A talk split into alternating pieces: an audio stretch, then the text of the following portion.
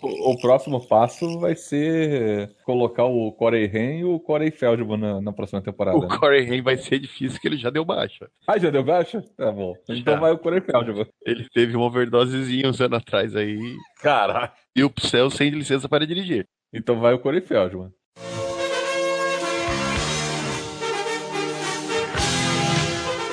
Olá, amigos. Vocês estão ouvindo o podcast Whatever. Gritem, Whatever!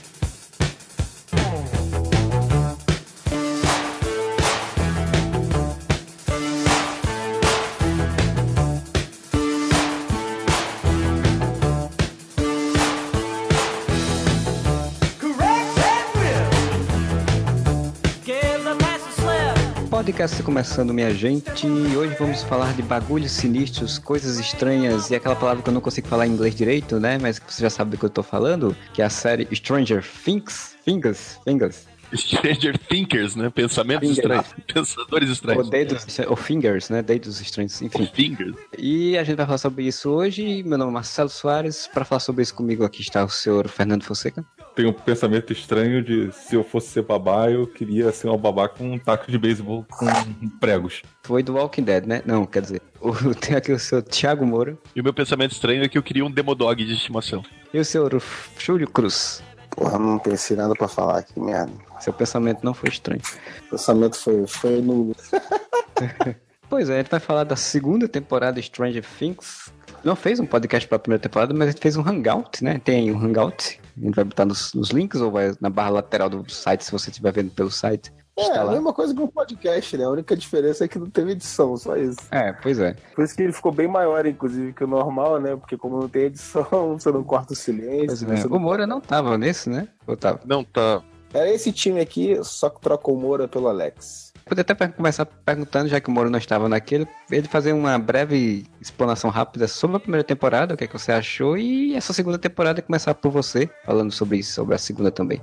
Ah, a primeira temporada foi aquele fenômeno, né, cara? Como já diria Giovanni Prota. Pegou todo mundo de surpresa, né, cara? Ninguém. Eu nem sabia que ia passar Stranger Things. Apareceu ali sugestões para você. Stranger Things. Botei o primeiro episódio e disse: Meu Deus, estou com 8 anos de idade assistindo Goonies na sessão da tarde. Aí apareceu Satanás ali, do Demogorgon do Satanás. E eu pensei: Estou vendo Goonies misturado com a coisa, misturado com o It, misturado com o anime uma do outro mundo. Pô, é bom pra caralho, né, cara? Tipo, primeira temporada. Ela não é, gosto de falar, ela não é, cara. Nossa, que troço inovador, que coisa que eu nunca vi. Que olha só, é a nova Lost, né? Que tinha uma época em que tudo era nova Lost. Não é, cara, mas ela é uma, uma história muito bem feita, muito fechadinha e que apela pro nosso saudosismo, né, cara? Não só pro nosso saudosismo, fez sucesso pra cacete com o pessoal millennial mais nova.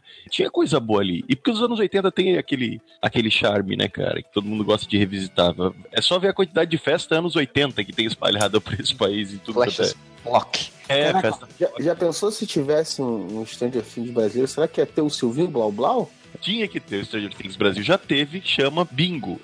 Mas Puta, total. Bingo, total. Eu, eu não vi o bingo aí. Eu também não acho.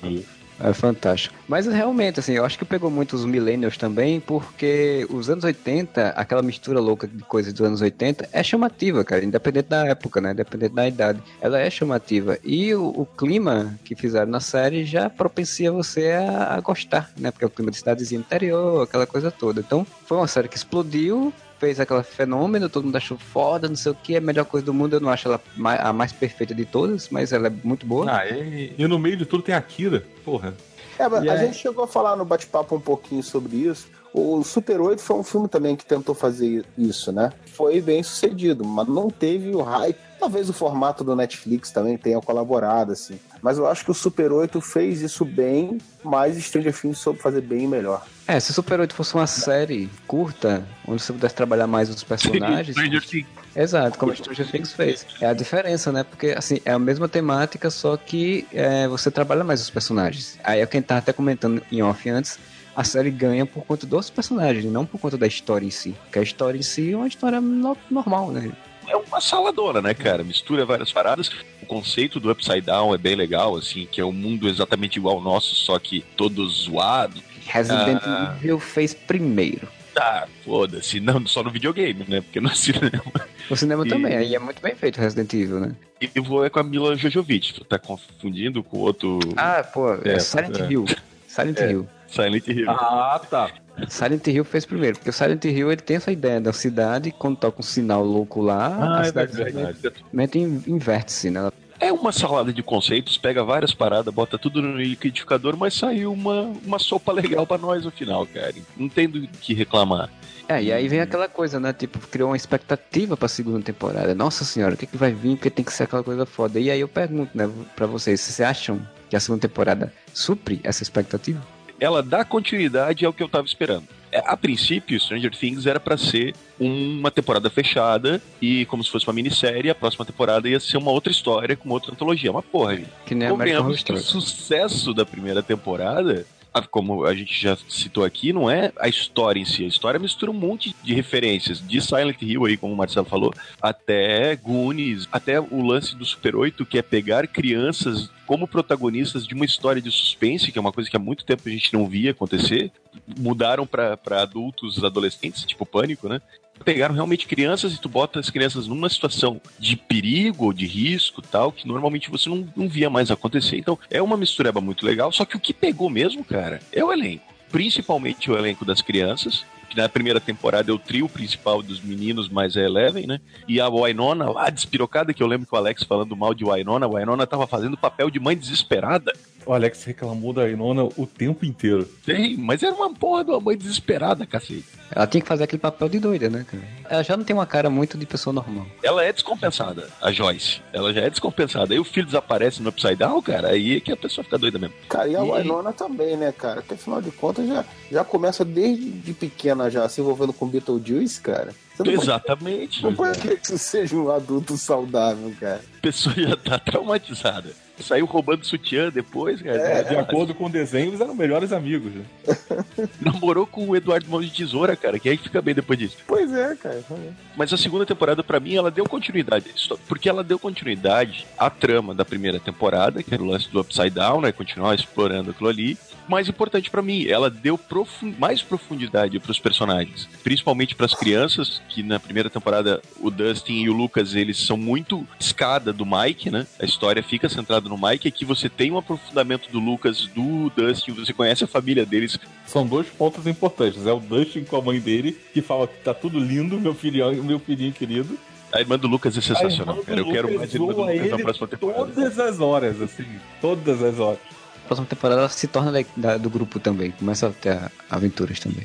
E você não vê o Will na primeira temporada. O Will, ele é só o McGuffin da temporada, né? Você e todo mundo indo atrás. Ele desaparece no primeiro episódio, aparece nos flashes e só apa- reaparece no último, só pra vomitar o, a cosminha lá, né? A lesma. E nessa, velho, pelo menos os seis primeiros episódios são muito centrados no Will, na conexão dele com o mundo invertido. Deixou o menino trabalhar pra provar que ele é um puta de um ator, cara. Quando ele fica incorporado de Satanás ali, cara, ele fica muito foda, cara. É, e as expressões, né? Que ele muda de expressão muito fácil também, assim, né? Tá com a cara do Will chorando, reclamando, de repente fica com a cara do possuído, né? Capiroto lá e, e mostrou realmente, né? Isso, isso eu concordo. Agora, isso acabou, pra mim, na minha opinião, acabou acontecendo que meio que apagou outros personagens. Tipo, o Mike tá muito apagado nessa segunda temporada. Porque ele ficou somente sendo o, o- o cara que tá ajudando ali o Will. Ah, sim. Tipo, o, o Mike tá a temporada inteira esperando a 11 voltar. O Mike nessa temporada ele tem duas funções, que é tipo, ele tem três funções: esperar a Eleven voltar, ou sonhar que a Eleven vai voltar, ajudar o Will, né? Porque ele é o principal amigo que tá sempre do lado do Will, tanto que nas cenas do hospital e tudo mais. Isso eu achei legal, ele tá sempre junto com o Will.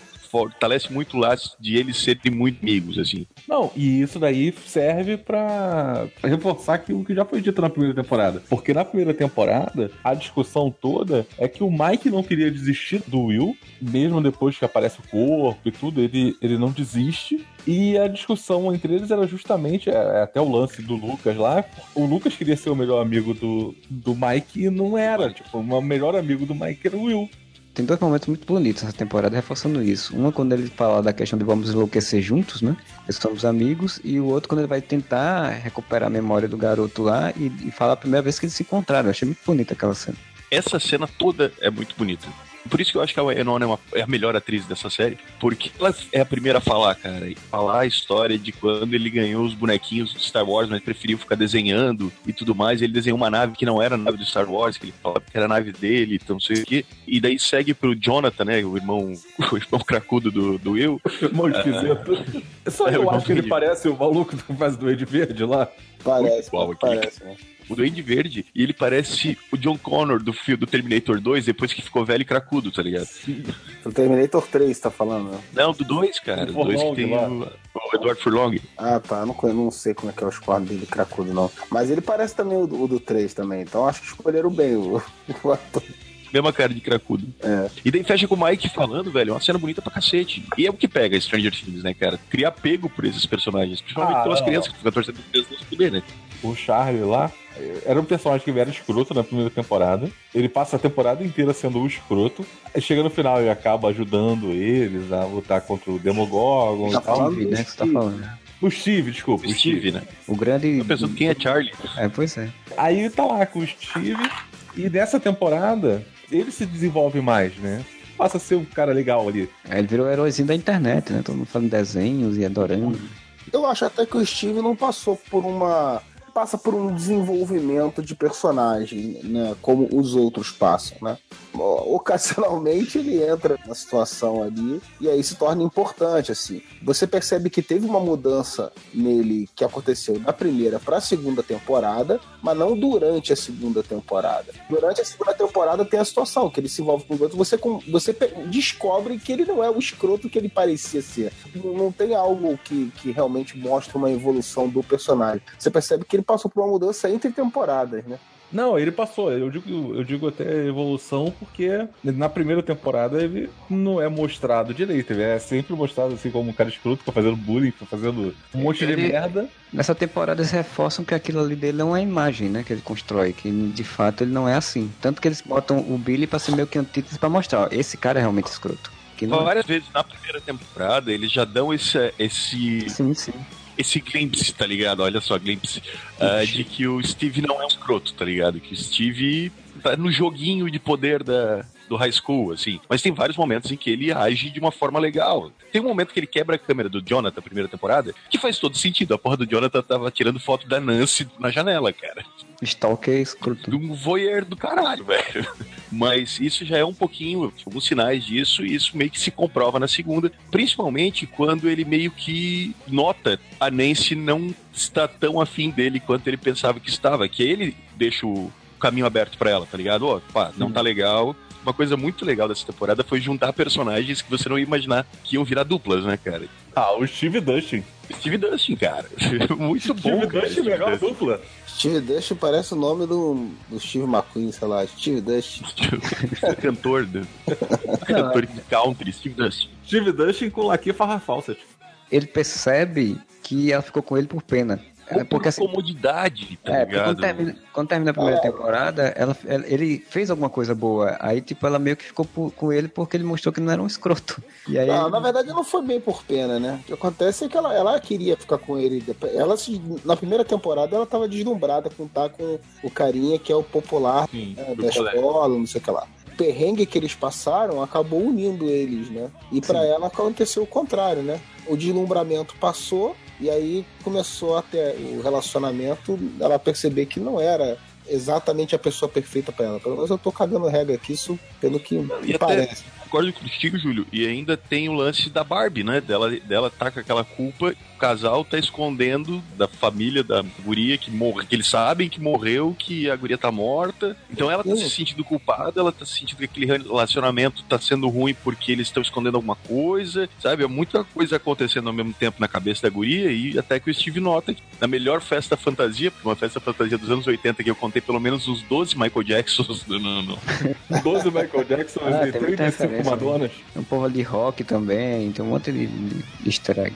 É, e ele, o, o Steve e a Nancy estão de Risky Business, né? Aquele filme do, do Tom Cruise, do negócio arriscado. E é lá que, tipo, meio que eles terminam. E é onde. Isso eu achei interessante. Onde você. Porque eu pensei que eles iam fazer Igual eles fizeram na outra temporada. Você mantém adolescentes no núcleo, as crianças no núcleo e os adultos no outro núcleo, né? Eram três investigações paralelas que se encontravam no final. E agora não, eles misturaram tudo, né, cara? Então, tu tem a Nancy e o Jonathan numa trama paralela, que é de ir lá encontrar o repórter doido pervertido. Aquele cara maravilhoso. Ele é muito bom. Vamos aliviar, vamos aliviar, vamos misturar aqui uma aguinha com. Eu preciso pensar, né? Dá-lhe vodka, Mishnaya, que é muito boa, inclusive. O Steve, tu tira ele dali e bota ele com o Dustin, e depois com o Lucas e com a Max, você cria ele, o babá, né? O babysitter do An. Que é uma outra referência anos 80, né? Porque tinha vários filmes com essa mesma temática. Um adolescente. Banda de aventura. Não, e é muito legal. O cara fala, não, eu estou com. Você acha que se tivesse mais alguém, eu não estaria, eu estaria com o Steve? Eu não estaria com o Steve.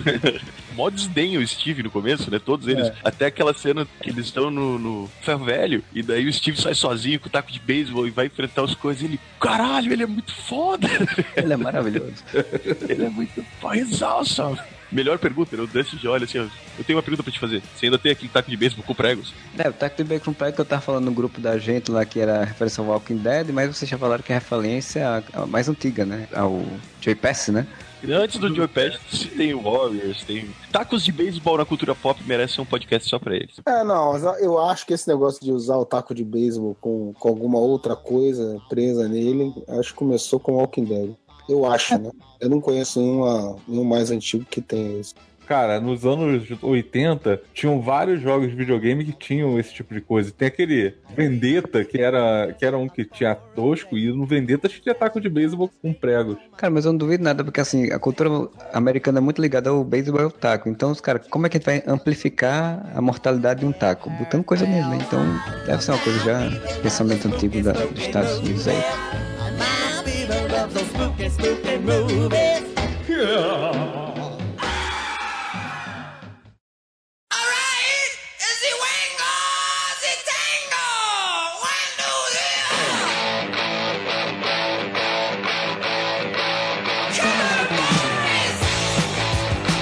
a gente tem o Hopper com a Eleven. Um ambiente ali de pai e filha. Até complementando toda a situação que tinha dele na primeira temporada. Que tinha a história que ele tinha perdido a filha e tal. E como ele passou a cuidar da Onze nesse tempo, depois que ela voltou do mundo invertido. Eu, eu fico sentindo uma coisa que eu quero assistir nessa temporada, assim, tá, que também é uma coisa que a gente fala quando vai falar do It, né? Se falar do It, a gente tem que citar também isso. É que teve um- uma subtrama ali, não uma subtrama, mas uma entrelinha ali sobre a questão do abuso infantil, né? Várias referenciazinhas nisso, porque a relação do Ho- Hopper com, com a Leve no início era muito de pai abusivo, né? Tipo, controlar você, segurar você, você não vai sair, você tem que ficar aqui, cuida da casa, arruma a casa, não sei o que e tal. Eu acho que é uma situação bem específica, né, Marcelo? Os É. flashbacks mostram que tá, porra, o, o Serviço Federal desesperado atrás Não, dessa não, leve. sim, sim, eu não tô dizendo que é. É, mas in- in- inicialmente eu concordo com o Marcelo. Você sabe a história do que aconteceu na primeira temporada, então você sabe que certamente tem um motivo para aquilo dali. E você sabe que ele teve alguma treta lá com os caras lá, que no final da primeira temporada ele se reuniu com os caras lá, né? E aí rolou algum tipo de acordo, algum tipo de, de jogada com ele e com os caras. Que ele leva o Will lá junto com a Joyce e tal, né? E tem um, um diálogo com o cientista lá, acho que esse é o nome do cara. assim, É o Paul do do. Madaball. é, o, o Madabout falar. Mesmo você sabendo disso tudo, a dinâmica deles, o relacionamento deles, você tá certo, você pega ali um, um recorte de um momento específico, você não tem toda a história, né? na- nas primeiras aparições. Mas é incômodo, cara. É incômodo você ver como é o relacionamento deles, assim, nas primeiras vezes que aparece. Tem uma hora que ela compara ele com o pai que sentava o cacete Bom. nela lá, tacava ela um numa cela, esculhambava ela na primeira temporada. É, esqueci o nome, esqueci o nome dos personagens todos desse, É o Papa. o papá, o papa. Não passa muito do cara que tá preocupado e que tá naquele, naquele dilema de que eu não posso baixar a guarda porque a gente tá correndo risco. Ele passa realmente a imagem do cara escroto, entendeu? Que prende a criança em casa, ou que prende a mulher em casa. Ele passa muito aquele, aquela imagem do, do cara machista e, e paranoico e maluco. Dá pra entender assim na construção do personagem, como ele perdeu uma filha, então é angustiado, né, de que vai perder ela, até como, como é falado na segunda temporada, que ele fala pra ela e tal. Mas assim, eu falo num contexto geral porque tem algumas coisas nessa temporada que eu, eu senti isso. É que nem a gente tá falando em off antes de começar sobre o It, que o It, pra mim, o terror do It, do, a coisa, é mais o terror desse filme novo, é mais o terror da família, né? Tipo, os, os pais mais problemáticos do que, pra mim, na minha visão, do que o É o próprio medo pai. dos adultos. Como se representasse o medo que as as crianças têm do mundo adulto. E como o Stranger Things, ele, ele pega muito esse universo, né, do, do Stephen King, esse caso aí é o caso do, da Max com o irmão, né, que tem essa, essa coisa meio abusiva também, do irmão violento e que Ah, quebra. Não, ali é totalmente. E ali é um- uma espiral, né? Porque depois quando É, você porque o pai dele tem o relacionamento com o pai, você vê que o relacionamento também é abusivo. Mostra exatamente essa coisa, tipo, o pai é abusivo com ele, ele é irritado e ele é abusivo com outra pessoa. É um, o ciclo segue.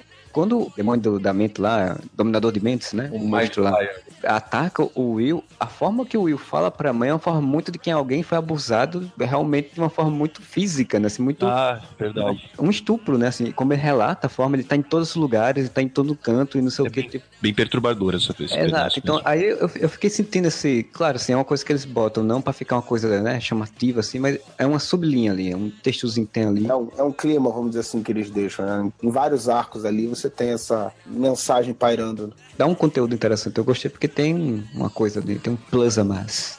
Pois é, mas. Mas já que tu citou o Power Ranger vermelho, MacGyver, os caras pensaram assim, ó, precisamos de um cara que vai fazer bullying no cara que era o bully do primeira temporada. O cara tem que ser muito motherfucker, o cara tem que ser muito badass. Como é que a gente faz isso? A gente mostra ele fazendo academia, puxando ferro, fumando ao mesmo tempo.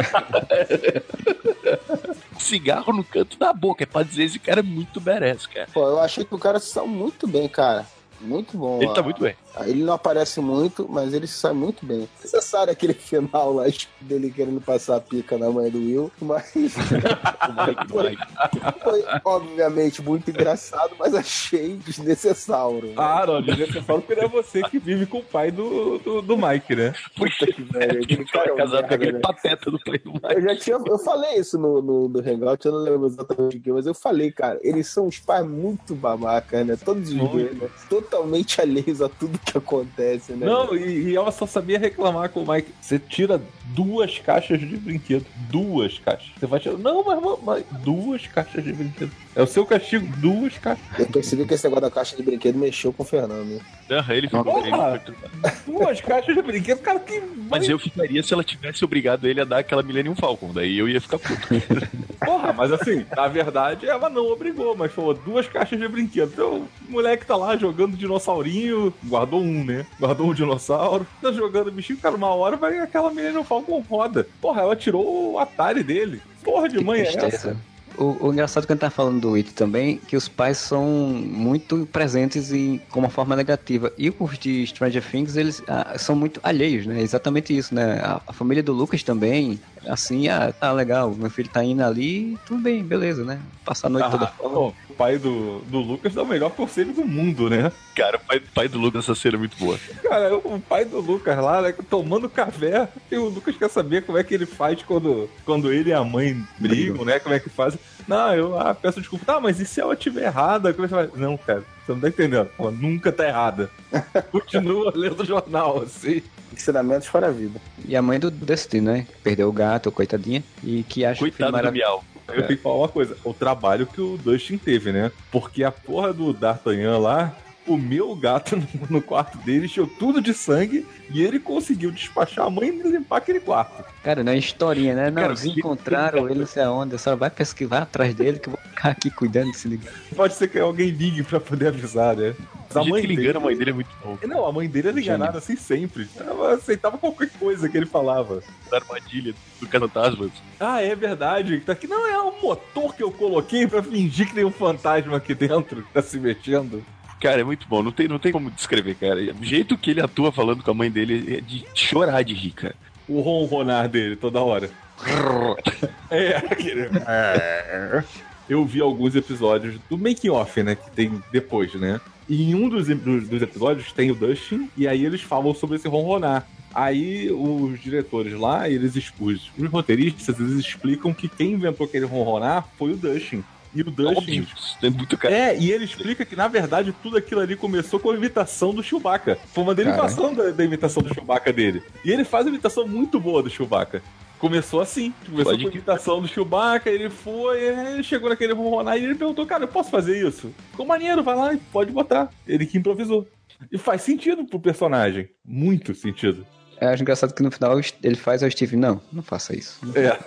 Não faça mais Não isso. faz isso. Virou o conselheiro irmão mais velho do Dusty, né? Leva ele pro baile e tudo. É, Pô. dá uns conselhos escroto, mas tudo bem, né? É a- a visão Não, dele. do cara, mundo. conselhos bons. Use, use o Lucky da Fawcett. Não, ele diz, olha, finja que a menina não liga pra menina. Cara, ele, ele tá usando a experiência dele do que ele sabe que funciona. Não, A pessoa que terminou a temporada cara, sozinho, né? Não, a hora que eles estão no, no ônibus, a Max ela sobe pra poder ficar com o Lucas, e aí o, o Steve vira pro Dust e fala assim: É isso aí, pô, finge que ela não tá nem. Ah, não tô nem aí mesmo, não. Aí ele vira e fala: Steve, por que você tá piscando pra mim? muito bom, cara. Aliás, a Max também é um personagem bem legal que entrou, cara. Cara, é muito engraçado quando eles começam a perseguir ela no nos primeiros episódios ali. o do lixo é muito boa. O do lixo, cara. Para de me seguir, seus, seus malucos. Stalkers do caralho.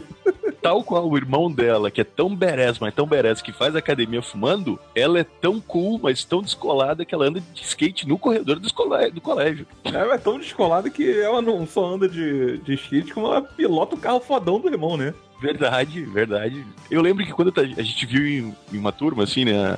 A segunda temporada, e quando aparece o carro, e daí o Steve, coitado, tava lá com a cara toda arregaçada. O... Toda arregaçada, Alguém perguntou colado com, com band-aids coloridinhos, né? band-aid colorido. Aí alguém da turma perguntou assim: pra quem é que tá dirigindo o carro? Assim, gente, é óbvio que é a Max. Quem que vai estar dirigindo esse É carro? com Mad Max. Apelido perfeito, né, cara? No episódio é o nome dela, assim, ela já é apresentada. Eu fiquei achando que ela fosse ser uma pessoa que se. Ele tenta construir, você pensar que ela vai ser, vai ser a Eleven dessa temporada, sabe? A pessoa, a menina que vai fazer tudo e tal. E no final das contas, ela só se agrega, é uma pessoa legal, tal, interessante que ajuda. Ela, ela faz a Eleven da temporada no sentido de que ela muda a dinâmica do grupo novamente, né? Isso é.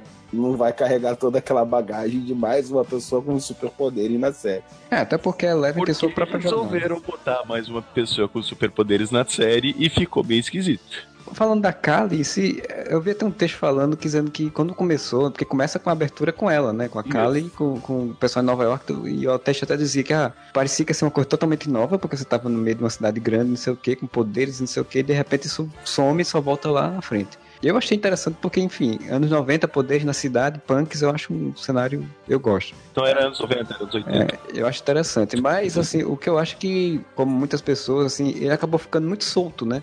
Aquela abertura eu achei legal, gostei da abertura. Como é que Eu acho que eles podiam ter colocado umas ceninhas assim em cada episódio, bem curtas assim, de mostrando alguma coisa de relação dela com a, com a Eleven. Que assim, quando eles resolvem finalmente focar na busca da Eleven lá, é um troço que vai muito É solto, assim. voltado só pra aquilo, né, É, cara? pois é. Ela destoa do, do, do restante da série, que vai mostrando os arcos de cada personagem sendo intercalado.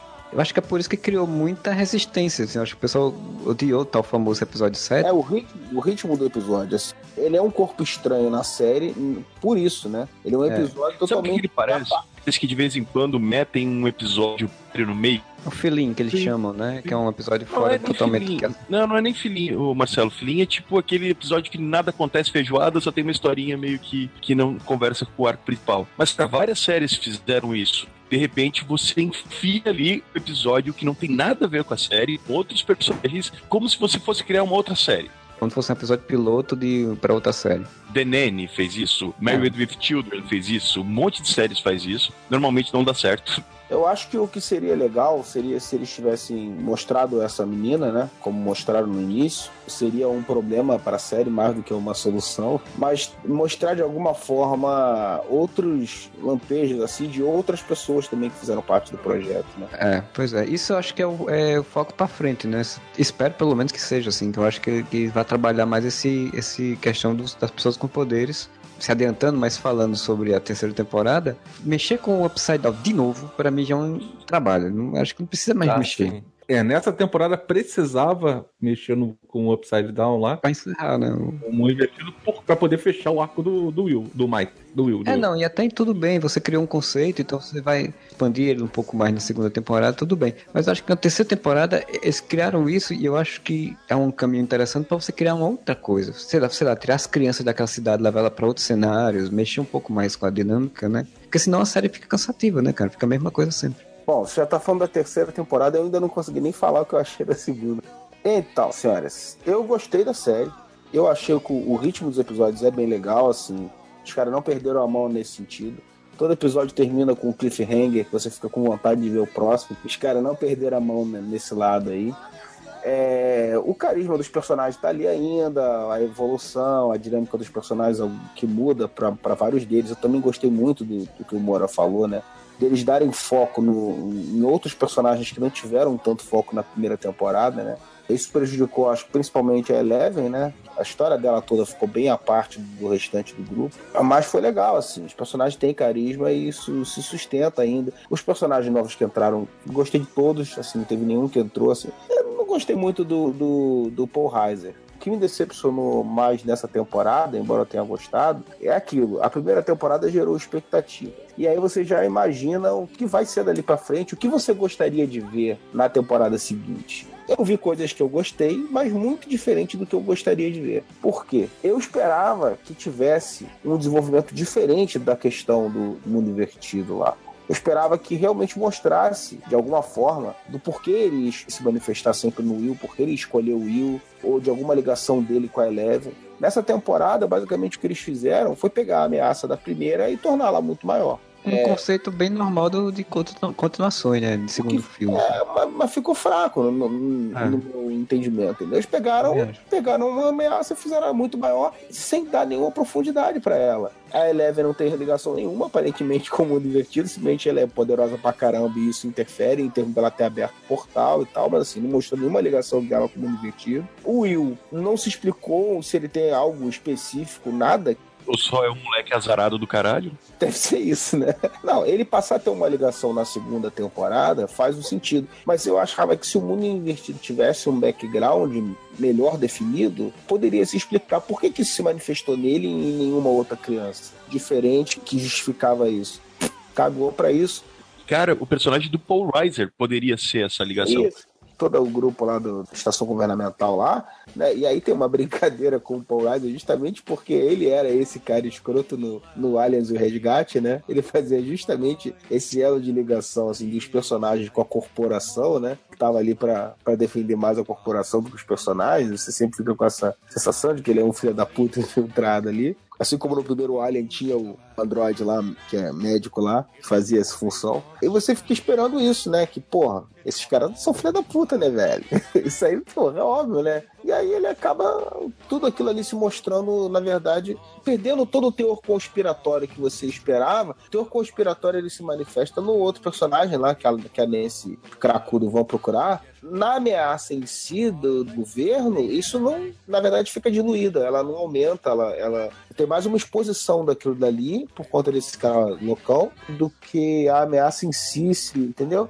Acho que fica mais do mesmo por conta disso, porque assim, não tem nenhuma informação nova sobre o mundo divertido, tipo, ah, por que ele é assim, de onde ele vem, o que que vai. Aí você pega aquele tarântula gigante aí que não aparecia na primeira temporada, então onde é que ela tava na primeira temporada? Por que ela não aparecia, agora ela aparece direto? São coisas que ficam muito soltas, aí você vai ter que o quê? Ah, vou jogar isso pra frente, lá pra na frente explicar isso, né? Pois é, que eu falei, descolaram totalmente a Eleven do mundo invertido. Já tinha uma trama própria, ok, eu sei disso. Esperava que tivesse uma ligação entre aquilo dali, né? Mas não tem. Outra coisa que eu achei que foi um erro da série, assim, a série ela se baseia em referências acostumada a ver dos anos 80 e tal, e que é novidade pra quem caiu de paraquedas agora, que é no- os, os novinhos começam a vivenciar isso agora, se, se não tem a vontade de ver esses filmes antigos. Então você já tem repetição de coisas, porque a série é isso.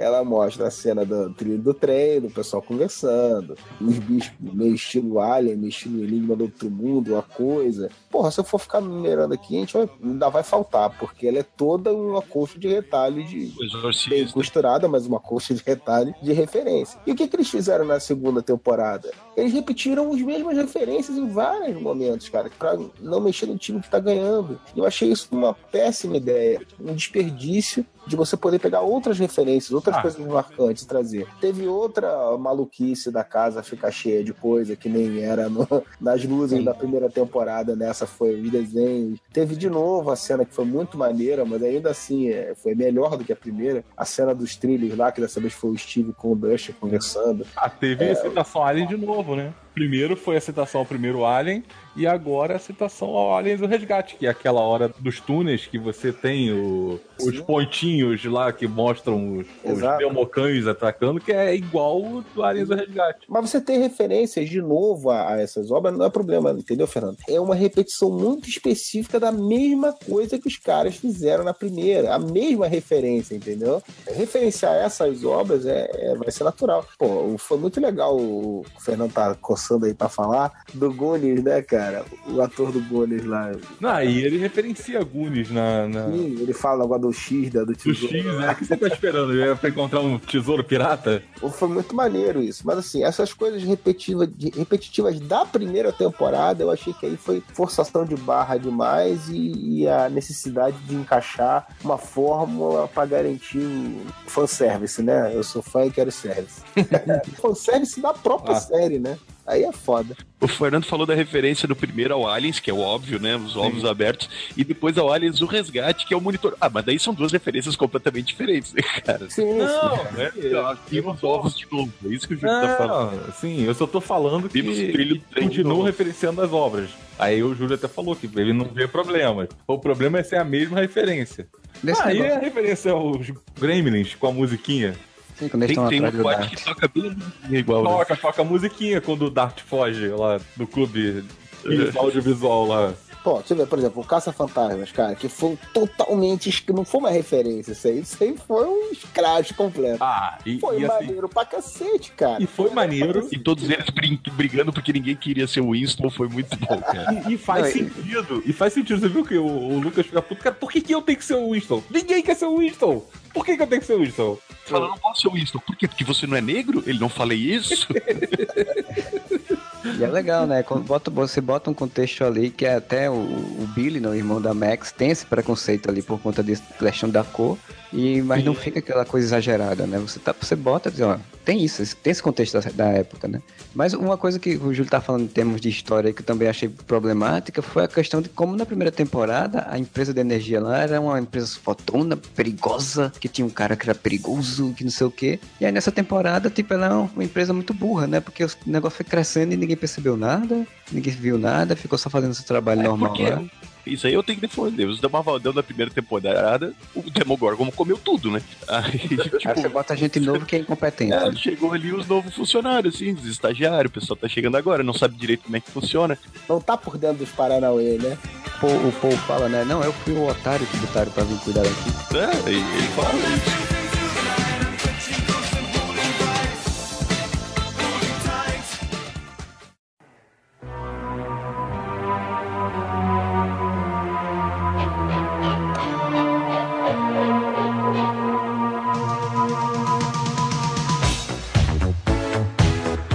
Falando da Eleven agora, né? Sim, a Eleven ficou muito descolada do resto do- dos personagens por motivo de a Eleven é um puta de um deus ex-máquina, né?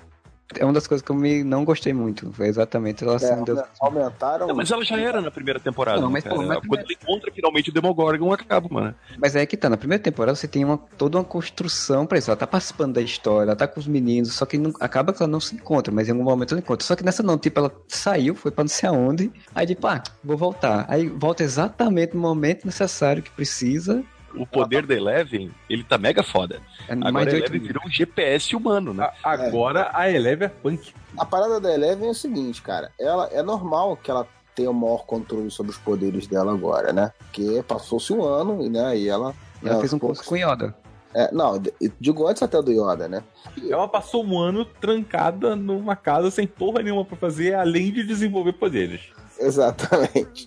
O problema é que eu achei que foi demais, bicho. Exagerado. Então, quando ela virou um GPS humano, eu achei demais, cara. Ela vê a Não. foto de uma pessoa, bota a venda e descobre onde é que a pessoa tá, isso aí eu achei um você vê que a pouquinho. garota lá, a tal da Kali lá, ela tem um poder legal também. Grande controle sobre aquele poder, porque puta que pariu, né, velho? Ela faz imagens totalmente complexas na mente de qualquer um, consegue esconder um grupo inteiro de uma multidão de soldados. Ah, mas forma que assim, os caras passam do lado e não veem a parada. Ela é fodona também. aí. Mas Mas ela é um poder maneiro. Mas eu vou te falar uma parada que eu gostei. A Cara, parada deixa eu falar, velho. Deixa eu falar. Ela tem um poder específico. A Eleven tem caralho, velho. 200 poderes, velho. Ela tem o poder que o roteiro precisa que ela tenha, né?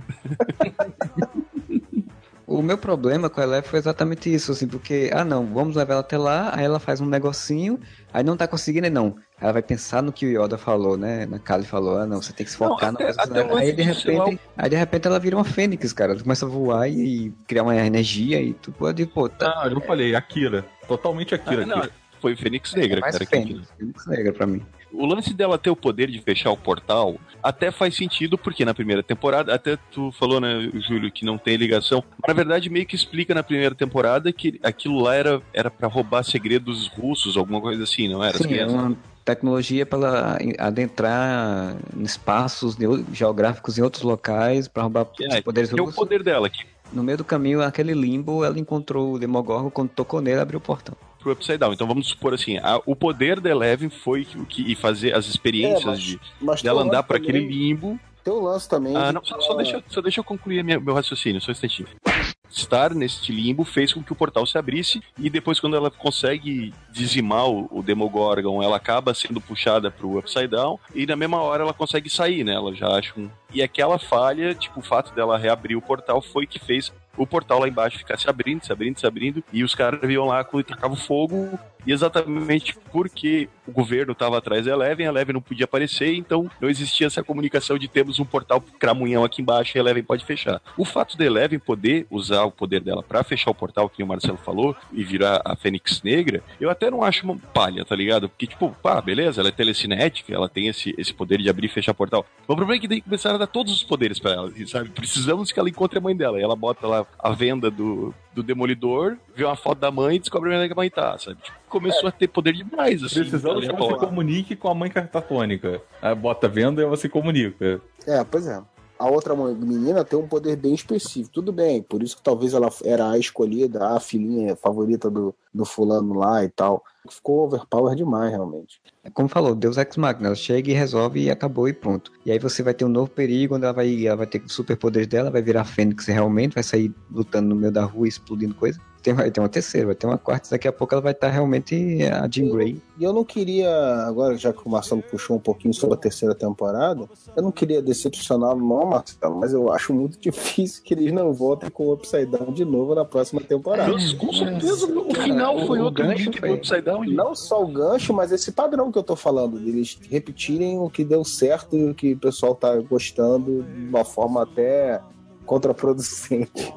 É o mesmo monstro, eles só vão enfrentar fisicamente, provavelmente que não enfrentaram, né? Mas é o mesmo monstro que vai vir contra-atacar. Aí pronto, a mesma história. O próprio conceito do monstro que eles falaram no final, né? Que eles usaram é, o criatura de RPG de novo, que é o Mind Flayer, é, é um conceito muito legal, né, cara? Que, pô, e por que cacete foi um só? Foi num moleque só? Por que ele não tá com mais pessoas, né, cara? Porque o É próprio porque o Will- o conceito do personagem é ser um controlador de mente, né, cara? É porque o Will é um Mas- azarado. A gente já concluiu isso daí nesse, nesse nosso Não, tem, tem todo o lance do Will ter sido a única pessoa que foi pro Upside Down e ficou tanto tempo lá a ponto de talvez ter sido infectado e sobreviver. tá É o que eu quero dizer assim, teria uma ameaça muito mais interessante se ele tivesse atacado outras pessoas dessa forma do que enfiar um monte de criatura pra nego matar, entendeu? É, se Então agora tipo, você acabou de resumir o plot da terceira temporada, provavelmente vai ser isso. Na terceira temporada, eles vão pegar outra criatura de RPG pra fazer.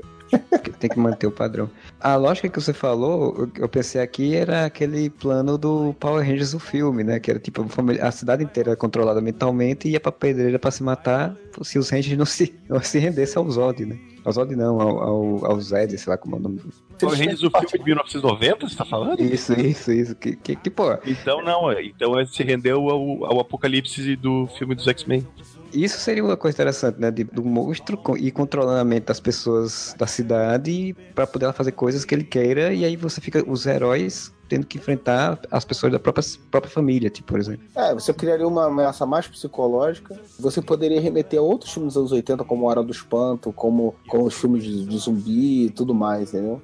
Primeira temporada você tem o Demogorgon, ele é o problema, né? E o Upside Down que eles têm que ir lá pra resgatar. No segundo é o Upside Down quase vindo pro nosso mundo. Eu acho que no próximo vai ser ou o Upside Down vindo pro nosso mundo, ou os personagens todos presos no Upside Down, alguma coisa assim. A ideia, pelos que eles colocaram, é de que o monstro acha as outras realidades inferiores e quer invadi-la e destruí-la. Eu acho que esse é o, é o caminho, né?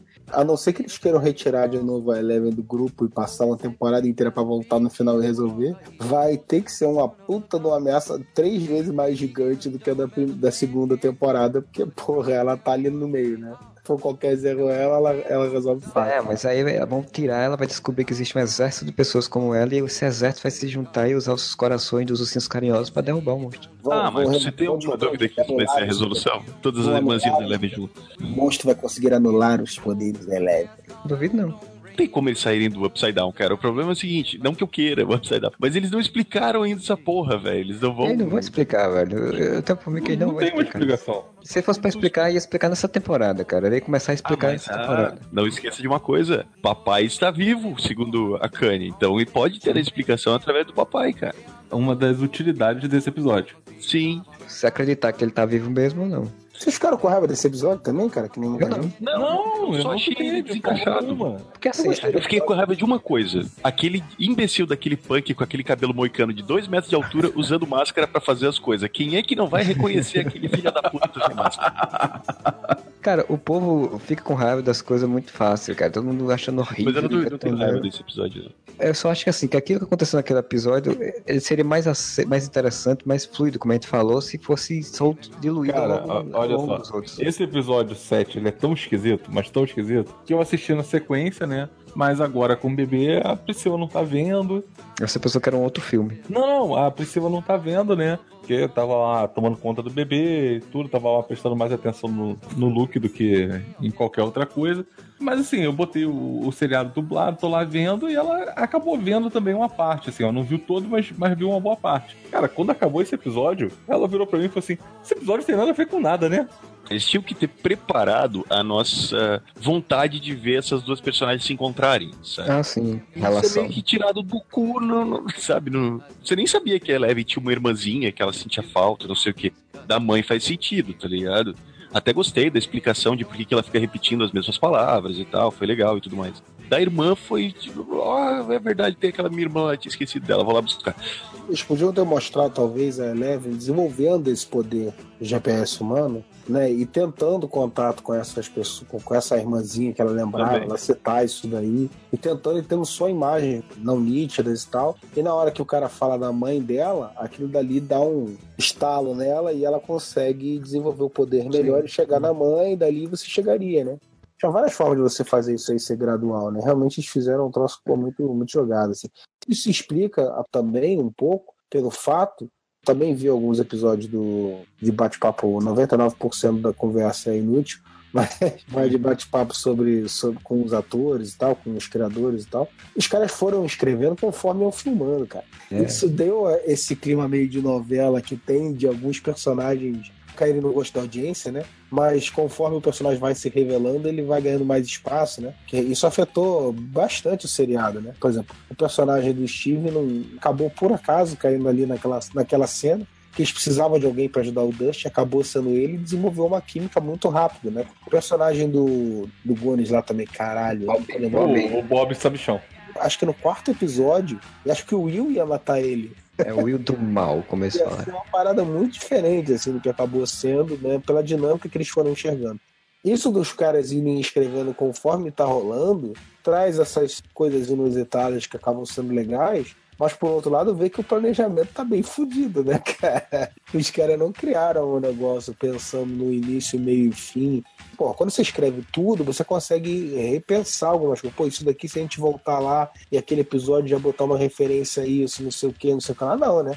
Então elas foram escrevendo no. Que é o caminho natural de uma história, né? Quando você vai construir uma história. Você é, pensa a história completa e depois vai adicionando coisas pra É, deixar mais tudo. quando eles foram empurrando isso, essa trama da Kali pra frente, né? Até que chegou um ponto que ficou desconexo, né, cara? Ficou tão desconexo que eles fizeram aquela cena no início pra poder dizer, ah, existe essa personagem. Porque senão o cara ia chegar aqui, porra, essa personagem do nada, né? Se ela não tivesse aparecido na primeira cena da série. Pois é. A gente viu uma coisa. O que é? Eu não sei. Eu senti ele. Em todo lugar. falando no Bob. É, que o Fernando. Caralho, velho. Que... Bob, que morte triste, velho. Eles, Então- Os diretores fizeram questão de botar a câmera pra gente ver os Demodogs comendo ele, velho.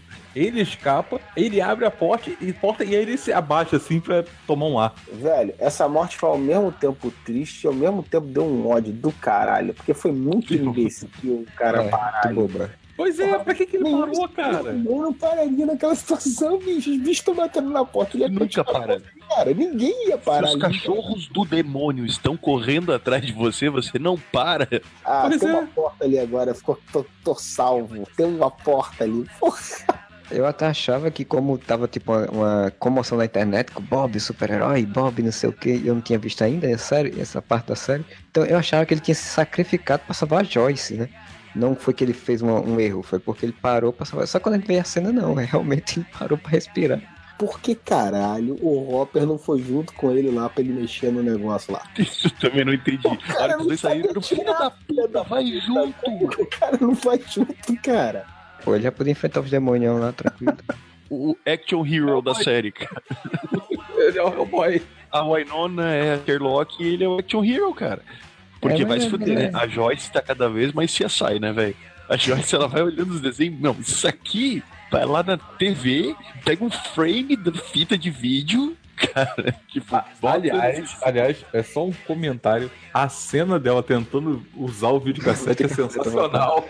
Então, do Bob é um personagem tão maravilhoso, eles fizeram ele tão bom, uma pessoa tão boa, pra você realmente sentir a morte dele, né? Porque o cara tem a paciência de explicar, você ah, então, vai pro tal coaxial, não sei o que, e aí você vai ligar não sei o que, não sei aonde e tal. Aí ela desliga na cara dele e faz, tá, ok, eu volto pro trabalho. Mas É um cara muito bom. Já passou por isso daí, né? Todo, mundo que mexia com cassete, com não sei o que lá, passou por isso daí, tem que explicar pra alguém. Fala, cara, liga aí, não sei o que, não sei aonde, pelo telefone. Não, você tem que ligar o cabo tal aonde, não sei o que. Eu achei muito legal, assim, a construção, porque o, o Sean Elfston, ele, ele tem essa cara bonachona, né? Essa cara de, de bonzinho e tal. Então eles construíram o personagem como o cara mais legal do mundo, né? Nada ele sente mal. A mulher tá só dramática na- no hospital e diz, não, mas vai ficar tudo bem, mas vai ficar tudo bem. Ah, mas assim, ele, ele é o cara mais legal do mundo e tal, blá, blá, blá, mas ele só faz merda, né? Não, claro. Porque ele dá o pior conselho do Ele é do mundo. Tu viu? Na verdade, ele que fudeu o coitado do Will, né? Tudo. É, mas é aquela história, né? O- ele querendo ser o cara bonzinho, achando que o menino só tá com pesadelo, né? Que ele não sabia da história toda. Ninguém contou a história toda pra ele. Aí o cara só dá um conselhozinho bobo porque ele acha que vai resolver, né? Mas no final das contas, cagou o menino. Só o Goonies, né? Ele faz duas referências ao It aqui, cara. Uma quando ele conta a história que ele- O seu o balto. pesadelo dele era um palhaço. O seu baldo. E a outra quando ele Palhaço. fala pra, pra Joyce, ah, vamos embora daqui, vamos se mudar pro Maine, né? Que é um lugar muito mais tranquilo. Quando se passa as histórias do. Cara, ele deu um péssimo conselho, ok. Mas, cara, ele eu já tava fudido de qualquer jeito, né? Se não Eu fosse naquele dia, ia ser uns dois dias depois, né? O bicho tava chegando, uma hora ia pegar ele. Essas construções de cena que o Will, de repente, ele tá no mundo invertido muito fodas, cara. Muito fodas. Te dava angústia, principalmente aquela cena do, do dia do Halloween, assim, cara, dava angústia do caralho, velho, quando o Sim, moleque que ele se esconde e vem os tentáculozinhos vindo atrás dele e tal. É muito, muito interessante mesmo. Porque eles escolheram, dos quatro, eles escolheram o menorzinho que parece que mais vai quebrar pra, pra ser o que se ferra, né, cara? Ele é o mais novo também. E o Will se ferra tanto, cara, em todas as situações que ele tá num clipe do Panic at the Disco que ele fica amarrado na cadeira sendo torturado. Então, em todas as situações, eles Cara, botam esse moleque pra se ferrar. A parada da possessão dele realmente foi, foi muito bem feita, assim. E o Moura falou, porra, assim, o Moura já tinha visto a série, né? Comentou com a gente, falou assim, porra, moleque é um ator bom pra caralho, vocês vão ver, não sei o que lá. Realmente ficou muito bom, né, cara? A Eleven ganhou- foi indicada, né? Se não me engano, não sei se ganhou, mas ele deve também ser indicado. Uma- Nas cenas a- de possessão dele são absurdas. A cena de- do Exorcista lá, né? A referência do Exorcista lá é maravilhosa. E a forma como foi mostrando isso gradual, né, cara? Quando ele. A a primeira vez que aparece isso é quando ele fala que o bicho gosta do frio, né? Ai, moleque tá domado, tá tomado já. Fudeu, velho. Não, e quando ele manda todos os. Ele levanta, tipo, normalmente, não, eu já sei, tá aqui e tal. Porque o nome Sim. do episódio é O Espião. E, e o Will, o Mike fala, ele é o espião, ele é o nosso espião dentro do mundo invertido. E no final tu descobre que não, cara. Ele é o espião do mundo invertido. Isso é muito foda. Eles, eles prendem ele na cadeira e tudo exatamente pra poder o cara não conhece, reconhecer onde tá, né? Pô, pô, as ideias bem interessantes essas, né? De você botar o cara como espião invertido que vai e volta a espionagem. Eles fazem pequenas coisas que você desafudeu, porque tá lá tudo acontecendo, de repente toca o telefone e você imediatamente pensa, puta, fudeu, ele sabe, agora ele sabe onde é que ele tá, que ele tá em casa. Mas aí tem aquela outra coisa, mais uma lembrança que me incomodou, assim. Aquela cena deles arrumando o quarto pra poder botar ele, né, cara? Remete diretamente à cena de todo mundo ajudando pra poder, no final também, pra montar a piscina, pra não sei o quê. Ah, sim, da piscina. Aquela, aquela ceninha de todo mundo agora trabalhando em grupo pra fazer não sei o que. Eu falei, puta que pariu, os caras copiaram tudo, cara. puta que pariu, velho. Inclusive no no mesmo local e tudo, né? Mesmo, mesma, É. mesma Não, casa. o, o da piscina é lá no- no colégio. É. Da piscina Não, é sim, no colégio. sim, sim, verdade. Tava me lembrando agora a sequência de quando eles enfrentaram o Demogorgon dentro da casa, né? Dos dois lados, né? No Upside Down e no. no É, no- mas daí era tipo o trio de adolescentes de um lado e os, os adultos no do outro lado. Ah, isso daí já remete mais à à- à cena do ferro velho, né? Sim. E, cara, uma cena que você. que é bem curta, cara, mas que eu achei muito maneiro, que, que me lembrou muito, sei lá, aqueles filmes de zumbi dos anos 80, sabe? Ataque dos Mortos-Vivos, essas coisas. Quando eles são tudo dentro da casa e tá os Demodog chegando, tudo. O Lucas com estilingue, muito foda. O Mike com castiçal. E o, o Hopper chega com espingardas, ele tá com duas espingardas, né? Ele olha pro Jonathan, tu sabe atirar? E o Jonathan, não, não, sabe atirar? Eu nem sei, eu sei, porra. nem se. Dá essa merda aqui que eu sei. Essa merda aqui, eu sei, porra. E o, o Steve, claro, com o taco de beisebol com, com pregos. Cara, a cena que, que a Max pega o taco pra ba- bater no irmão, né? Pra fingir que vai bater no Billy, né? Cara, que fantástico aquela menina, velho. A atuação dela é muito boa naquele momento. Né? É, não, Cara, é. todas as crianças são foda. A Max foi. foi- eu, eu gostei muito, cara. Achei que ela foi, uma- foi uma adição. Assim, a, dinâmica toda do grupo, né? Do, foi legal por causa dela, né, cara? Desde o começo, quando ela apareceu, ela- ficou mais entre o Dustin e, e o Lucas, né? Como até o Steve fala pra ele, você fica, tava com um negócio perigoso e escondeu dos seus amigos por, pra impressionar uma menina. A chegada dela modificou até isso, né? Na questão da confiança na, na amizade deles. Puta, mas aquele. E até na porra do, do, do Dart comeu o coitado do Miau, né? Caralho, o Dustin, puta, é muito sem noção, né, cara? Depois de tudo que Ele é passou. muito, ele é muito faz merda. Filha da puta, vê um bicho escroto daquele e ele ainda acha que é um amiguinho, é um petzinho. Ah, tomar no cu. Porra, Como velho. é que eu ia saber que era um Demogorgon? Porra. Não, e os diálogos dele explicando a história do Democão são muito bons, cara. Nossa, Democão.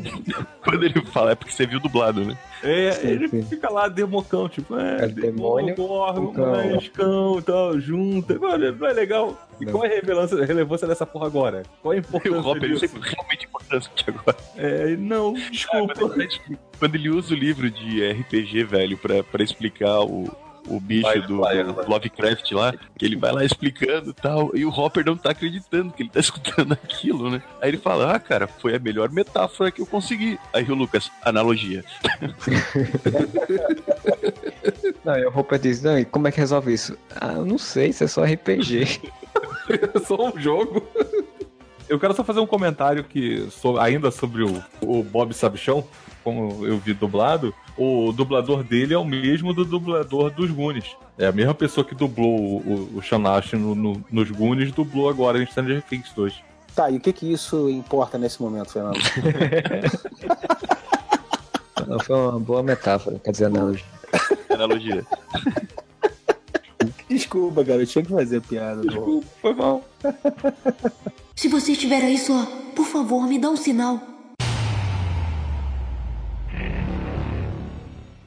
A gente indo para os final do- da série, né, da temporada, então a gente tem essa desfecho que eles conseguem derrotar, a Fênix Negra lá consegue fechar o portal e tal. Vai ter a cenazinha final de baile, onde tá, teoricamente as coisas estão resolvidas, né? E Acontece aquela cena bem triste que é o Dart morto do lado um chocolatinho. Puta que pariu. É, tudo que envolveu esse Dart, é, tudo bem, eu entendo. Eu falava, porra, não, velho, forçou a barra pra caralho, não. porque o não. Dart é, o- é o. O Dart é o slot dos Goonies lá, com Slot. aquele chocolate. E aí vem o baile, né? Eu achei interessante uma coisa do antes de, do baile em si é a- o diálogo do- da Joyce com o Hopper, né? Tipo, porque tipo ele tinha perdido a esposa e a filha, né? E agora ela perdeu o cara que ela gostava e tal, que diziam provavelmente casar. E tem toda essa dinâmica de tipo a coisa tá uma merda, mas a gente vai seguindo, né? Seguindo no baile. Quando o Bob morre, antes de falar, então, eu achei uma cena muito bem feita, cara. Porque se fosse qualquer outro seriado, principalmente na CW, ia ser diferente. Porque tá a Joyce lá chorando, o Hopper entra, senta do lado dela. Se essa porra fosse, vamos supor, The Flash, o Robin ia sentar do lado dela e os dois iam começar a conversar e ele ia contar uma história. Não, porque teve uma vez que aconteceu uma coisa comigo e ele não sei o que, e sabe? Ia ter uma cena super né, de conversa. Cara, é Stranger Things, ele senta do lado dela, os dois ficam em silêncio e ela fica chorando, velho. Isso eu acho muito real, sabe? O que Não, seriados normalmente querem dar mais, sabe, conversinhas. Tem um negócio interessante que eles fazem toda essa brincadeira deles. Tinha um romance, né? uma ideia de romance quando eram adolescentes, né? Com a Isso, coisa do cigarro, que o cara pegou eles e não sei o quê. E aí faz esse contraponto da como a vida muda, né? Tipo, os caras cresceram, passaram por um monte de coisa e estão agora em um momento bem complicado e triste, assim. E ele, ele adotando a, criança, né? Que é a Jane Hopper, né? Ela ganhou um pai. Durante a série toda eu achei legal, cara. Os dois últimos episódios foi meio, foi o que meio, foi meio broxante pra mim, assim, que é justamente o clímax, né, da série, né, que foi justamente constatar essas coisas que eu falei, né. Pô, não vai explicar porra nenhuma mesmo, não. É só uma ameaça grandona e um monte de bichão pra matar e, e os túneis pra cavar. E... E a Eleven salvando todo mundo. É RPG. É um RPG. Não, RPG tem vários personagens fazendo alguma coisa ao mesmo tempo. Não é uma personagem que chega e faz tudo, né? Tem o baile, mó bonitinho. O Mike tinha prometido na primeira temporada que ia levar a Eleven no baile, no baile do- do- da escola, ele levou mesmo. Tem todas as referências, né? Porque tem a entrada dela que nem a, a da Molly Wingle, né? Do, Molly Ringwald, a garota de Rosa Choque, se não me é, engano. sentadinho esperando ela, tudo é. Ou Gatinhas e Gatões, agora não lembro. Apareceu um, um par pro Will do nada. Eu achei muito engraçado isso, que era muito final de novela, né? É o zumbizinho, vamos dançar. Ah, Ok. Chega a Eleven, né? Será mó bonitinha pra dançar com, com o Mike. Cara, que foda, o Dustin, coitado, velho, só se fudendo, com o cabelo novo dele, a base de laque da farra falsa. As meninas tudo cortando por ele. Ninguém queria dançar com ele, aí Nancy vai lá e dança com ele, ele fica todo bobo, cara. Essa não, e as meninas olhando assim, o que tá acontecendo? Como assim? Aham. É, rolou aquela coisa do, da invejinha, né? Tipo, ah, ele tá dançando com a Nancy, como assim, né? Tá dançando com a menina mais velha do, do segundo grau.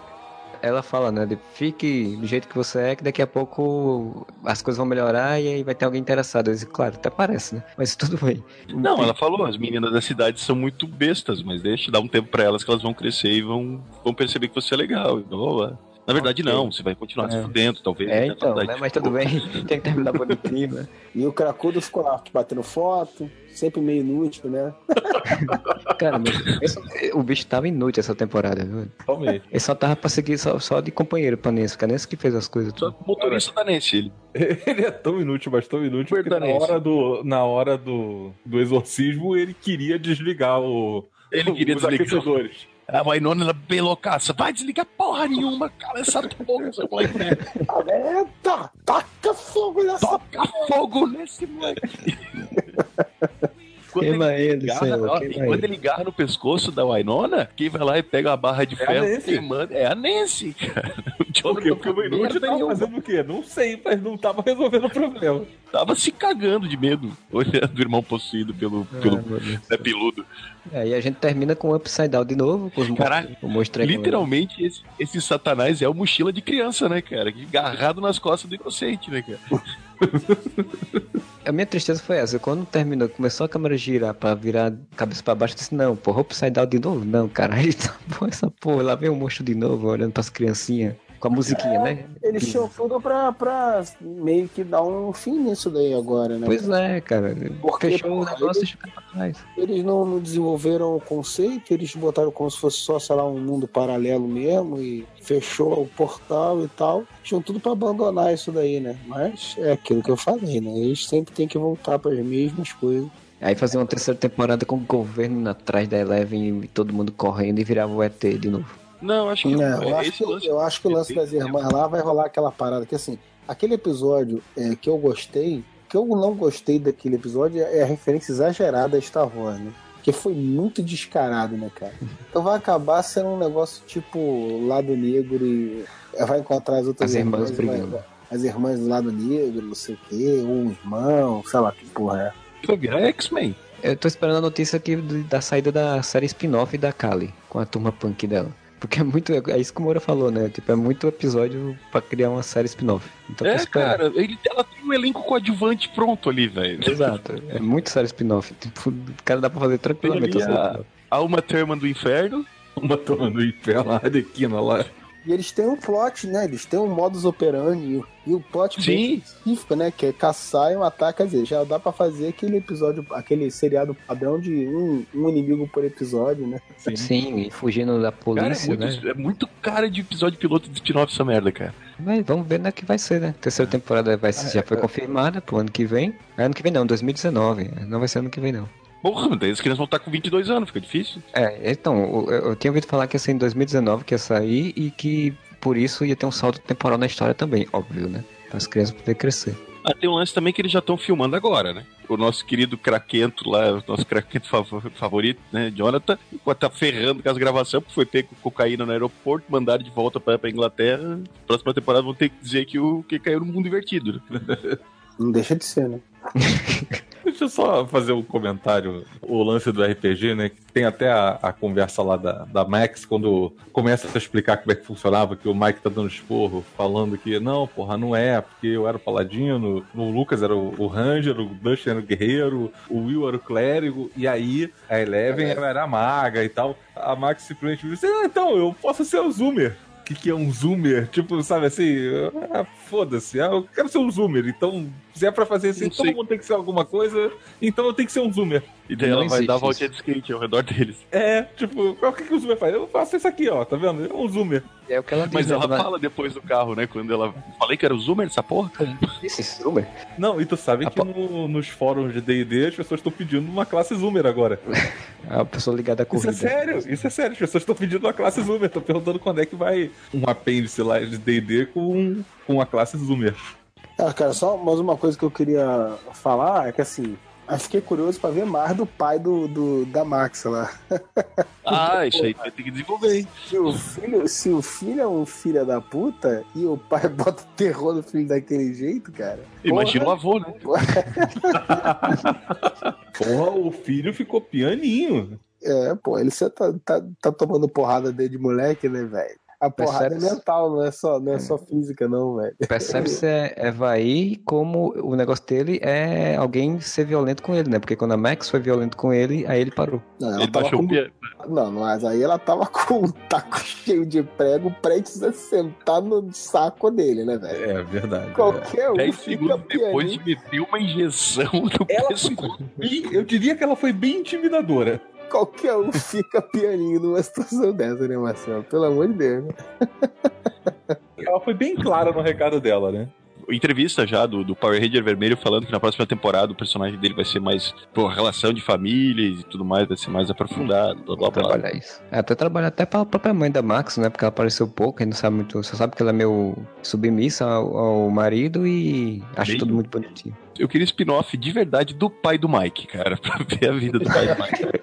A vida do pai do Mike sentado assim na TV. O pai do Mike, ele é tipo o Albanji. O pai do Mike me lembra aquele professor do Ferris Bueller que fica Bueller. Esse mesmo, melhor definição.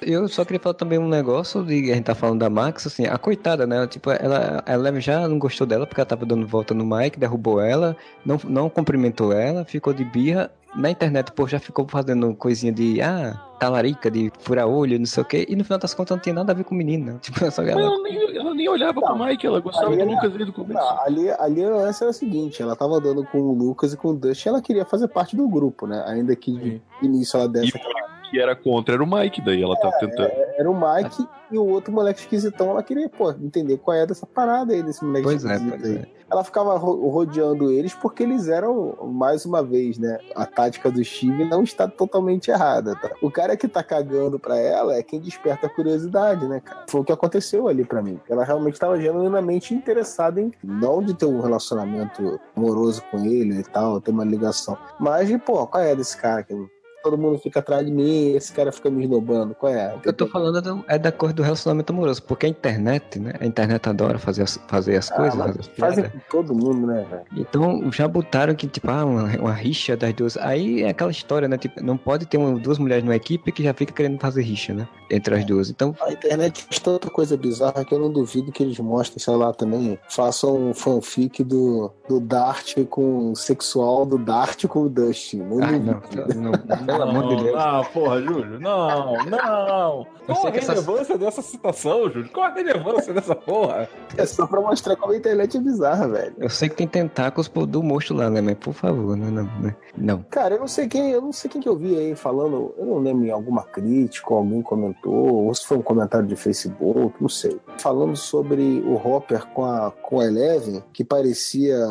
Porque tem muita discussão em termos de, da Eleven estar sendo adultizada, né, e tudo mais, Sim. dizendo que aqui, ali também estava sugerindo isso. Cara, desculpa, eu Não, aí concordo, eu concordo Não, com dela estar sendo adultizada, né, e está sendo vista de uma forma inadequada para quem tem 13 anos de idade no geral, mas na série ali eu vi a situação de um cara sendo passando a imagem de abusivo, sim, mas eu não vi nenhum tipo de tensão sexual Conotação ou de, sexual. ou de conotação de que era uma relação tipo de marido que bate na mulher ou nada do tipo. Pô, desde, desde o início, porra, ele passa o tempo inteiro chamando ela de criança, cara. É, não, a relação de um Então, pai que, que bota a criança pra ser a dona da casa, né? Tipo, pai como escroto, mas não de, de- mas não de, de relacionamento sexual. Por sinal, nisso é uma coisa que eu achei massa na série que não, em nenhum momento ficaram se querendo adultua, adultua, adultilizar ela, né? Porque. Ah, a hora que ela fica toda. toda Quando ela vira punk, Toda punk. Quando ela vira Não, um pouquinho, né? Mas não, não, não, não tanto como ela mesma, como está acontecendo na própria no Ah, mundo real, né? Claro, é a coisa da transição da fase, né? Tipo, a maquiagem é uma preocupação que acontece da volta dos 13, 14 anos Sim. naturalmente, a coisa de se vestir diferente. Isso é normal. Agora, não ficaram com essa da forma como Não, as não, revistas fazem, né? Isso é legal. Não achei Ah, nada tanto que o relacionamento dela com o Mike é a coisa mais inocente que possível, Sim, né, sim. cara? Muito fofinho. Eles se gostam, mas é extremamente inocente, né, cara? Isso é muito legal da série e, no geral, né? Assim, a- não tem. A própria Nancy também não, não, não ficam focando tanto nisso, apesar de ter, mas não, não é. Ah, mas ela deu pro Jonathan lá no sofá do pervertido. Não, no sofá não, foi na cama. É, mas no primeiro, no primeira temporada ela também foi com o Steve. Isso aí é normal, vida de adolescente sexualmente É, sim, então. na cidade. É, cara. no- é normal, eles não exageram, isso que é, que é o bom. É, não é um troço exagerado, não. Tanto é. que a cena rende uma cena cômica muito boa depois, né? Quando eles estão tomando café. Como é que Sim. foi a cama? Cara, isso foi muito maneiro. Isso eu achei maneiro. Uma das poucas coisas que prestou eu ter visto os episódios que eu vi lá do negócio. Aquele maluco que faz o paranoico, ele Ah. fala que aquela hora que cai o, o negócio da colher dele, ele fala ups. Aquilo ali foi totalmente improviso, maluco. Eu imaginei, cara, porque tipo, quando ele, ele ele tá tão concentrado em ir olhando pro menino que derrubou o negócio desse. Pai, isso não foi de. Aí ele faz uma cara de sacana e você fala, ups. e os caras mantiveram isso no seriado. Aí mostrou no, no episódio lá, todo mundo rindo pra caralho quando ele fez isso, né? A continuação né, do, do pessoal, né? Assim que ele fala isso e corta, né? E aí todo mundo gargalhando lá no set lá do cara ter feito isso. Ups. O detetive clichê de conspiração, né? Tudo bagunçado, tudo jogado, cheio de câmera, cheio de. São alienígenas, são russos, são não sei o que. Tudo dele é os clichês de, de, de paranoia dos anos 80. Pois bem, né? Mais nada, fechamos a conta, fechamos o portal do Upside Down. Nada vai voltar a ser como era. Não mesmo. Então chegamos ao final desse nosso podcast. E se você curtiu, você bota lá seu comentário em areva.com ou manda e-mails para contato arroba areva.com ou ainda tem o Facebook, tem o Twitter, diga se assistiu a série, se não assistiu, o que você espera da terceira temporada, ou que você gostou, que não gostou dessa segunda. A gente volta semana que vem com mais um podcast e whatever.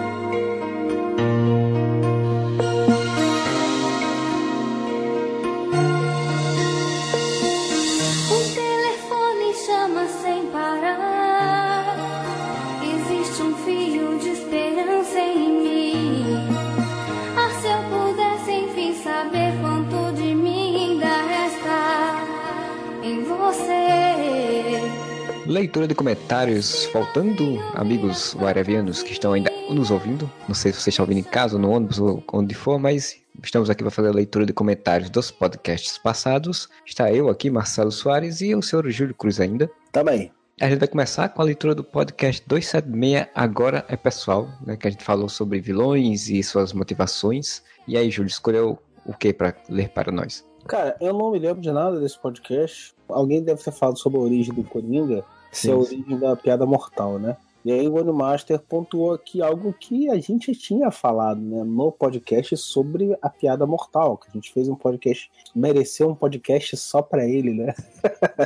sobre a piada mortal. Que é isso, né, cara? Na história ele não, ele não fala que aquela ali é a origem do Coringa, né, cara? Ele deixa em aberto que pode ter sido aquilo dali, né? Inclusive são coisas que foram uma coisa que foi usada, né? Quando não pelo Heath Ledger, né? O Heath Ledger canalizou isso, vamos dizer assim. Mas Sim. pelo, no filme do Christopher Nolan, né? No, Sim, dele poder Ele- ter várias possibilidades. Isso, é que ele fica falando sempre várias origens e tal. É isso, né? Dali é uma origem possível, né? Vai saber se foi a verdadeira. nu- Nunca se sabe. Mas realmente tem isso das pessoas, quando leem aquilo dali, entendem aquilo dali como a origem do Coringa, mas uma leitura um pouco mais atenta à própria obra vai ver que não é bem isso. Eu acho que foi até uma fala minha no podcast, mas foi no sentido de querer dizer que a partir dali meio que virou a origem, né, do personagem, assim. É assim, sim. Que aí todo mundo passou meio que a referenciar. Tanto que agora tinham botado três Coringas e já revelaram que um Coringa era um fã da Arlequina.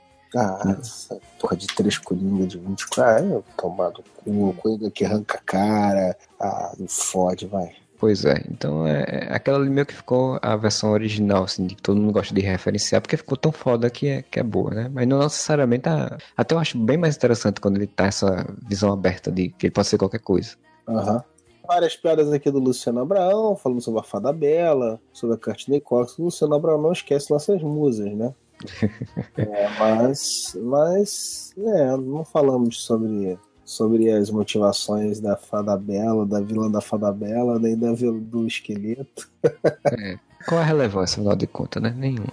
Mas então vou ler o comentário do Geisney, que ele falou que foi maneiro o podcast e que se algum dia retornarmos este tema, ampliar para vilões de séries, quadrinhos e ou outras franquias do cinema, além dos filmes Marvel e DC. É, O negócio é que fala de quadrinhos, motivação do vilão de quadrinhos é uma porrada de vilão e tudo basicamente a mesma coisa, então é meio complicado. Quanto às motivações dos vilões nos filmes citados, na sua grande maioria são bem clichêsentas, salvo o Abutre no, filme do Aranha. É como a gente falou no podcast, assim. O caminho mais fácil, o pessoal prefere seguir do que pensar um pouquinho mais, fazer uma motivação mais interessante.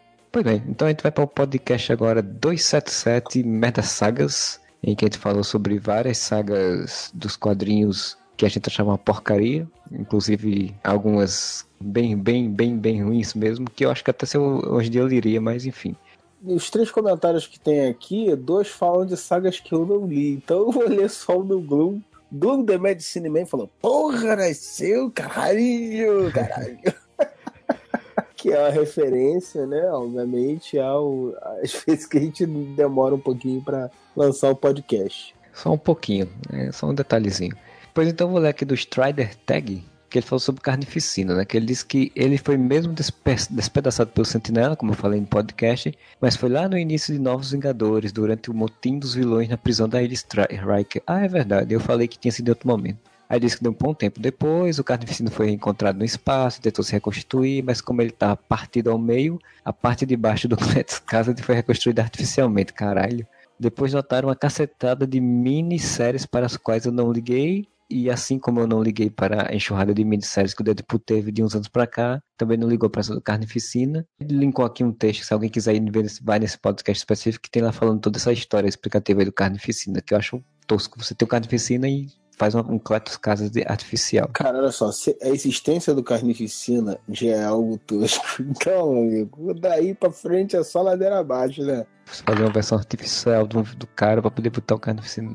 E o pior é que ele vai ser o vilão do filme do Venom, né? Mas já é uma coisa também desnecessária, né? É uma coisa errada ter um filme do Venom, velho. Ei, Mad Max. Como diria o Jaisne, eh, ele falou aqui que o Império Secreto é sofrível. E mesmo com aquela curiosidade mórbida para saber o desfecho, abandonei a saga ao final da terceira edição. Comecei a comprar quadrinhos com a Era do Apocalipse e depois Massacre. Tenho um carinho especial por ambas. É que nem eu, eu gosto ainda da Era do Apocalipse. Porém, após reler recentemente a saga apocalíptica através dos encadernados, achei uma merda. Já Massacre preferi manter a memória afetiva. Massacre, cara, já era merda mesmo com memória afetiva. Eu já não gostava. Cara, olha só, ele começou a ler por Era de Apocalipse e eu parei de ler de Apocalipse. Eu terminei de ler Era de Apocalipse e eu larguei os quadrinhos por vários anos. Foram dois personagens que me trouxeram de volta, o Hellboy e o Starman da Jack Knight. Como eu falei no podcast, eu acho ela mais ou menos, ela não é tão boa, mas assim, eu não ia comprar os encadernados da Era do Apocalipse, Ah, né, cara? Ainda tenho ela aqui, ainda tenho os formatinhos dela aqui. Ela tinha formatinho e formatão, era misturado, né? Sim, sim. Não, porque saiu os encadernados recentemente, um amigo meu que comprou com um ânimo de comprar. Eu digo, você é doido, gasta Vamos, dinheiro. vamos fazer, vamos fazer um podcast especial só sobre a Era de Apocalipse. Olha, merece um podcast só pra ela. E ele falou do Império Secreto que ele disse que é sofrível, cara, assim, eu gostei de muitas metáforas ou analogias, depende, sobre a questão política, mundial e questões de sociedade, né? Mas como história em si mesmo, ela é bem fraquinha, não, não é uma grande história. Passei longe. Não é uma coisa que você diga, nossa, eu tenho que comprar isso. Mas é uma boa metáfora social, política econômica. Então, seguindo a, fila aqui, vai pro podcast 278 sobre lendas, que teve a participação especial do querido Daniel HDR lá do ArgCast. Por sinal, o professor Pinto fala isso, né? De que se o ArgCast demora, mas, mas sai, imagina o Areva que não saiu depois do episódio citado no podcast do, que a gente fez do Lendas, né? E aí o Daniel HDR riu aqui. A pessoa tá reclamando da nossa demora, gente. Que, porra, vocês não estão pagando, tá pagando alguma coisa? Não tá pagando. Então pronto, porra. É, a partir do momento que pagar, só quem pagar que vai poder reclamar. Quem não pagar não vai reclamar. Então, o Mega Mendigo falou aqui que acha o desenho de lendas foda, pô, também puderam, né, caralho? É o Burnie, né? O Burnie é foda.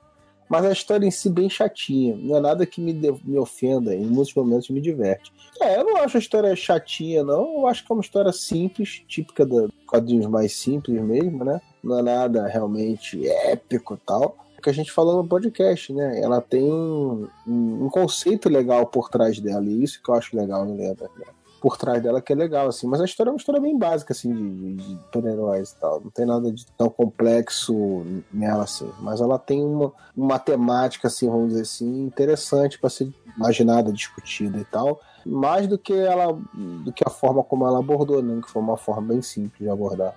É, não é um Transformers, mas é bom. Tio Robert elogiou a edição do podcast aí, então as músicas ficaram ótimas, parabéns. Então, parabéns para o senhor Marcelo Soares, que é o nosso presidente, host, editor e etc e tal do Anel. A minha mente é tão louca que eu me lembrei da música do Sandy Júnior com esse etc e tal, mas tudo bem. Caraca, que merda. Nem sei que música é, não quero saber, não me Não fale. queira, não queira. É, memórias. Quem quiser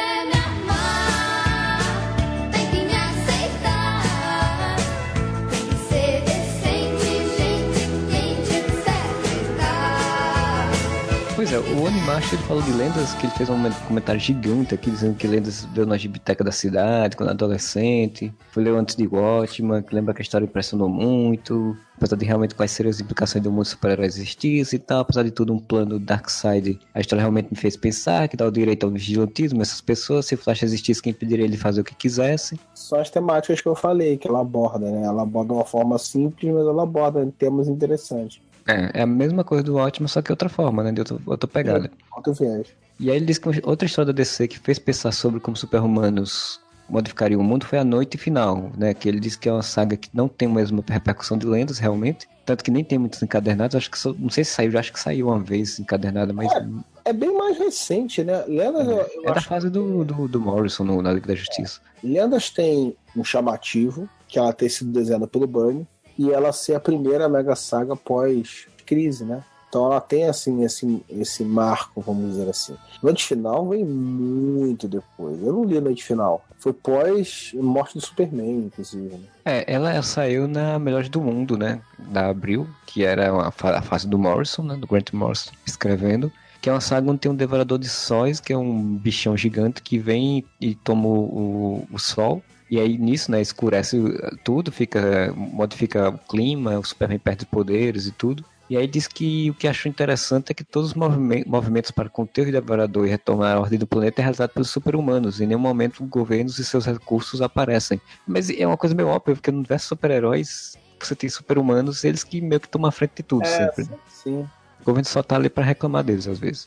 E aí o Mega Mendigo comentou que o que mais gosta de Note Final é a maneira gradativa do crescente do problema dentro da trama e do desenho do, do Stuart Immonen, que apesar do meio apressado sempre é muito bom. Como eu comentei no, nesse próprio post, eu botei que a Note Final é uma das sagas que, mais, que eu mais curto. Tem todo esse ar de fatalista, de, de fim de mundo, né? E ainda mais porque o Superman tá sem poderes. Tem uma edição do Superman muito legal, que é a Terra começa a ficar fria, né? Então começa a, ter, a, a nevar. E é uma edição do Superman dele meio que refletindo sobre a questão do, dele como herói, se ele sem poderes ele não é nada, ou se ele é alguma coisa e tal. Então é uma saga que eu acho muito legal. Sem contar que um dos heróis da história é o Lex Luthor.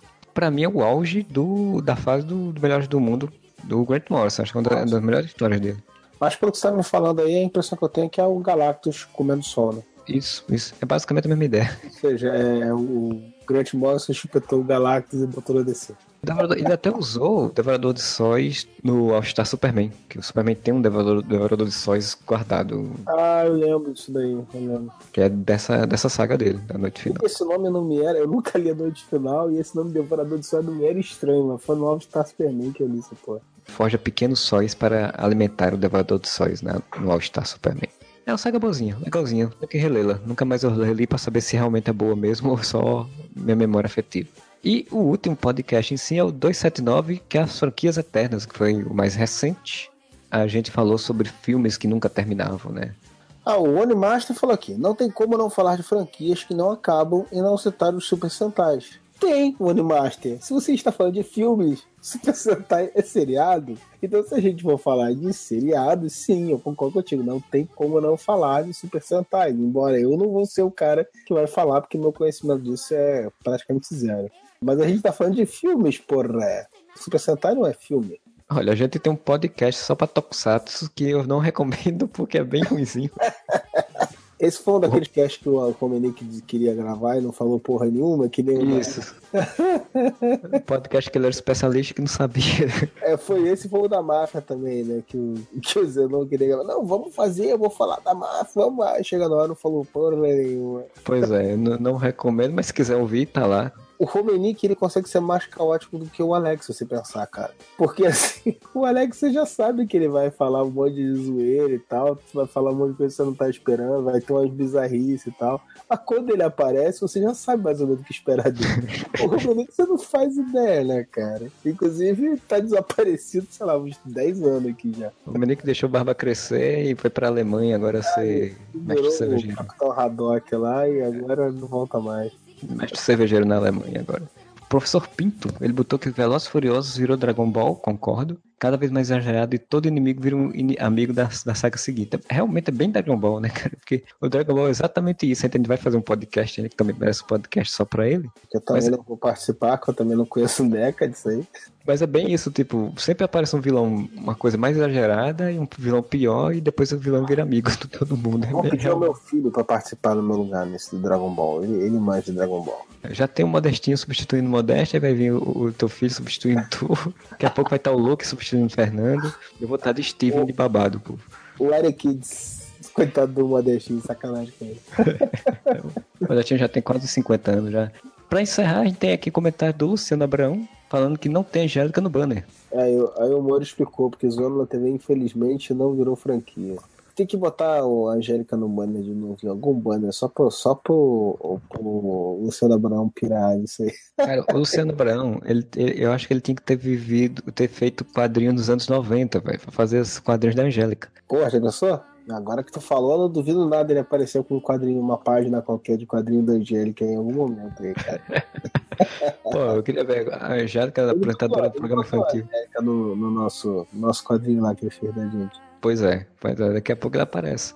E, por sinal, o Luciano dá muitas ideias. Luciano, você dá muitas ideias de podcast, mas manda esse inbox, Luciano, que a gente se perde no meio dos comentários que você bota lá no, no meio de qualquer postagem, você bota uma ideia. Ela se perde, depois no, no encontro, na nota, aí acaba se perdendo. Manda inbox ou manda e-mail para contato.areva.com. E é isso, a gente chegou ao final da leitura. Tem mais algum comentário? Alguma. Ele fala alguma coisa para falar? Algum recado? É isso, pessoal. Com verduras, né, durmam cedo, não faça que nem a gente que tá gravando podcast com 10 para as 3 da manhã. E seja feliz! E tome água, se hidrate. É importante.